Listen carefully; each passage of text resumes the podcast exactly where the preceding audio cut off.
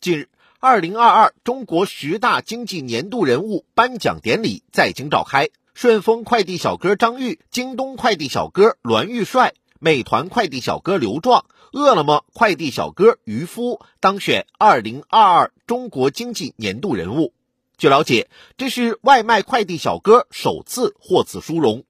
众望所归，人心所向，外卖快递小哥的当选传达了亿万公众的心声，凸显了人们朴素的选择。的确，疫情爆发这三年来，外卖快递小哥每每成为危急时刻的逆行者。宏观层面，他们在统筹疫情防控和经济社会发展上功不可没。具体而言，他们保障了商家不闭店、居民不停供，尽最大力量支撑人们日常生活的正常运转。生活中，我们每一个人都受到过疫情大大小小的影响。在居家隔离等特殊时期，正是外卖快递小哥风雨无阻的坚守，让人们可以安心待在家中。此次当选经济年度人物的外卖快递小哥虽仅四人，但这个大奖显然是颁给他们所属群体的，代表了全社会对于这个群体的肯定和赞誉。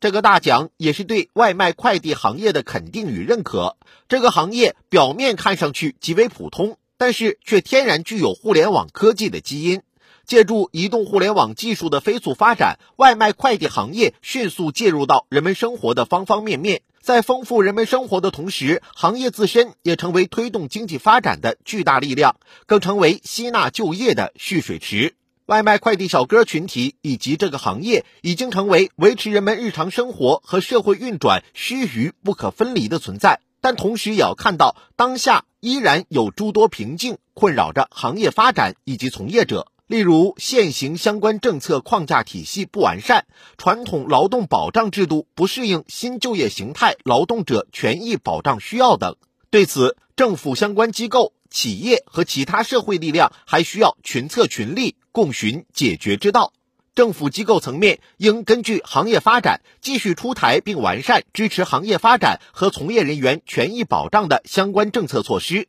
企业层面因为更加熟悉外卖快递小哥群体的状况，更适合推出一些近水解近渴的措施。例如，美团近几年连续推出的站长培养计划。通过提供奖学金，帮助骑手获取大专和本科学历，让他们有更多提升深造的机会。只有保障外卖快递小哥群体的权益，让他们分享行业发展的红利，有更多归属感，整个行业才能健康发展、繁荣壮大。在社会公众层面，虽然绝大多数人都能够认识到外卖快递小哥群体以及行业的重要，但需要正视的是，不少人依然存在着一定的轻视乃至歧视的心理。对此，既需要个人文明素质的提高和社会舆论的引导，又需要相关政策保驾护航，持续改善行业发展环境，保障从业人员权益。此次外卖快递小哥当选二零二二中国经济年度人物，